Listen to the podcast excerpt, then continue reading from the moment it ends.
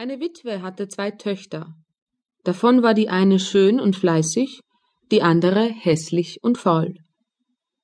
Sie hatte aber die hässliche und faule, weil sie ihre rechte Tochter war, viel lieber, und die andere musste alle Arbeit tun und das Aschenputtel im Hause sein. Das arme Mädchen musste sich täglich auf die große Straße bei einem Brunnen setzen und musste so viel spinnen, dass ihm das Blut aus den Fingern sprang.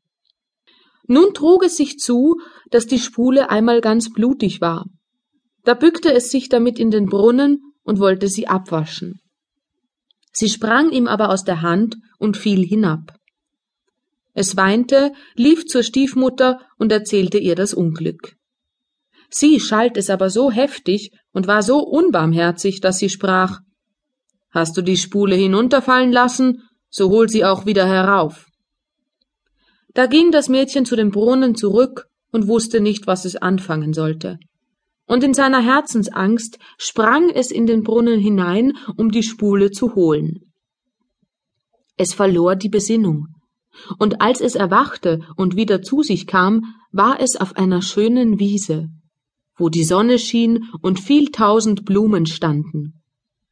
Auf dieser Wiese ging es fort und kam zu einem Backofen, der voller Brot war.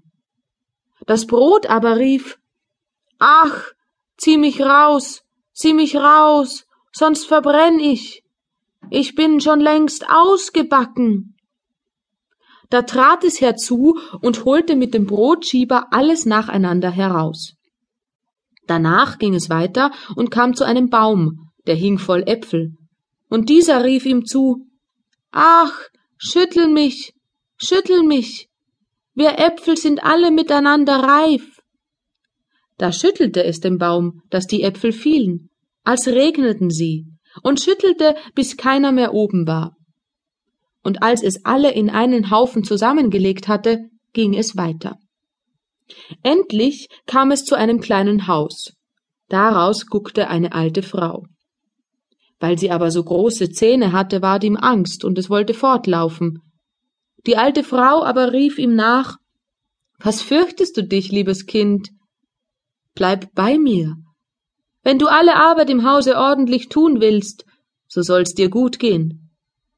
Du musst nur acht geben, dass du mein Bett gut machst und es fleißig aufschüttelst, dass die Federn fliegen. Dann schneit es in der Welt. Ich bin die Frau Holle, weil die Alte ihm so gut zusprach, so fasste sich das Mädchen ein Herz, willigte ein und begab sich in ihren Dienst. Es besorgte auch alles nach